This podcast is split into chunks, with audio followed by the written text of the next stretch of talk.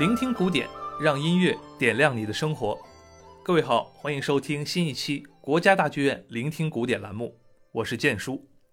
今天是十月七日，是国庆长假的最后一天。不知道大家的长假休息的怎么样呢？对于即将到来的七天连续上班，是不是也感到了一丝恐慌和焦虑呢？哈哈，那咱们就一块儿听听音乐吧。比如说我，就不存在连续七天上班的问题，因为我这两天已经在做节目，就相当于上班了，也就是差不多连上十天吧。这大概能让很多朋友的内心平衡一些。就像上期节目中说的，我想用两期节目的时间和大家分享一下我学习过的，而且非常喜爱的竹笛经典作品。第一期节目当中选择的这些作品，在旋律上都非常的动人、抓人。属于一听就会爱上的音乐。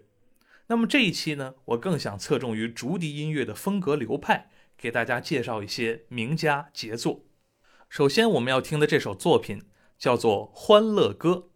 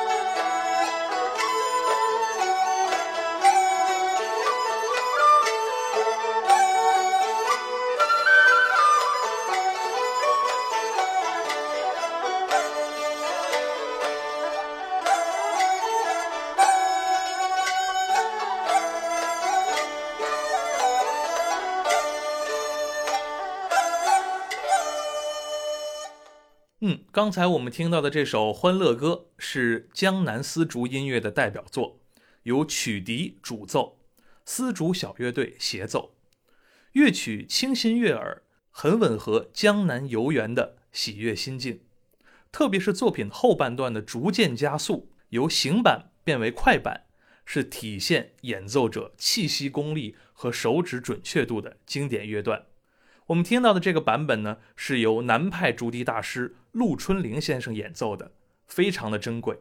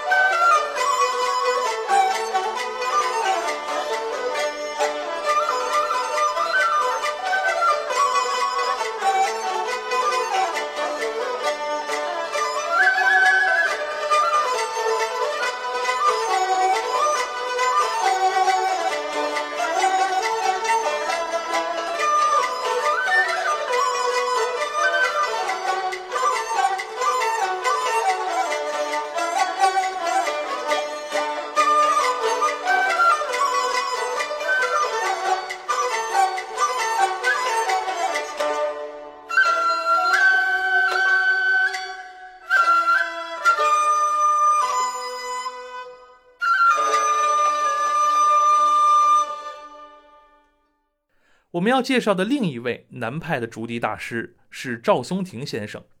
赵松庭先生出生在浙江，在很小的时候就加入了乐队，演出浙江的地方剧种婺剧，吸收了很多的民间音乐和戏曲的养分。赵松庭先生创作的众多作品，如《早晨》《三五七》《鹧鸪飞》，都成为了竹笛舞台上的保留曲目。我们接下来要欣赏的作品。是赵松庭先生和作曲家曹兴先生在一九七九年联合创作的《幽兰逢春》作品，以昆曲素材为基础旋律，从沉郁哀婉到自信舒展，展现了兰花的清雅高洁，也以此赞誉君子在困境中不卑不亢、保持风骨的高尚品格。特别是作品结尾的快板段落，使用了赵松庭先生最为擅长的循环换气技巧，也就是用鼻腔的吸气来实现演奏的不间断，一气呵成，非常过瘾，请大家欣赏。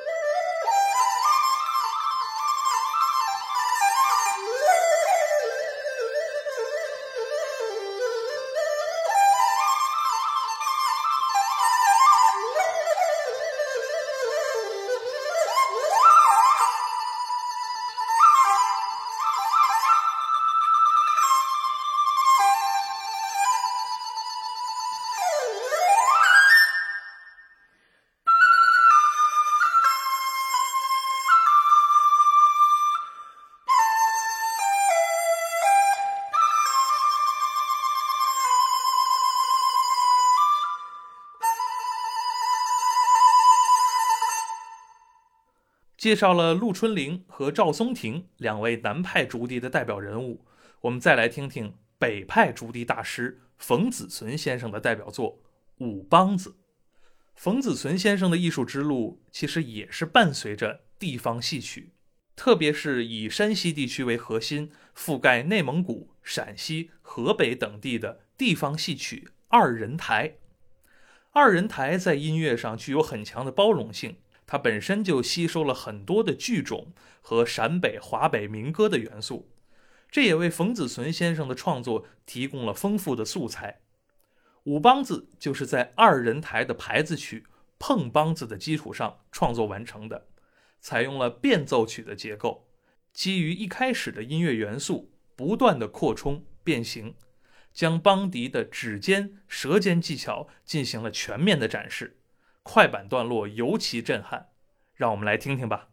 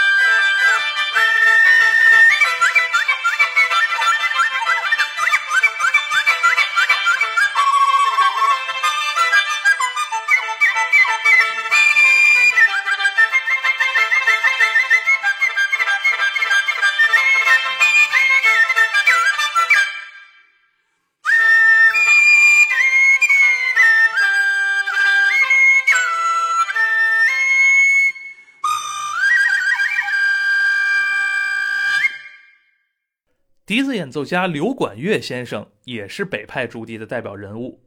他创作的《阴中鸟》在竹笛曲目中的地位堪比《百鸟朝凤》之于唢呐。刘管乐先生充分地开掘了竹笛的技巧，并将它们与大自然中丰富多样的鸟鸣声一一对应。这种高妙生动的模仿，总能在音乐会的舞台上博得满堂喝彩。请大家欣赏。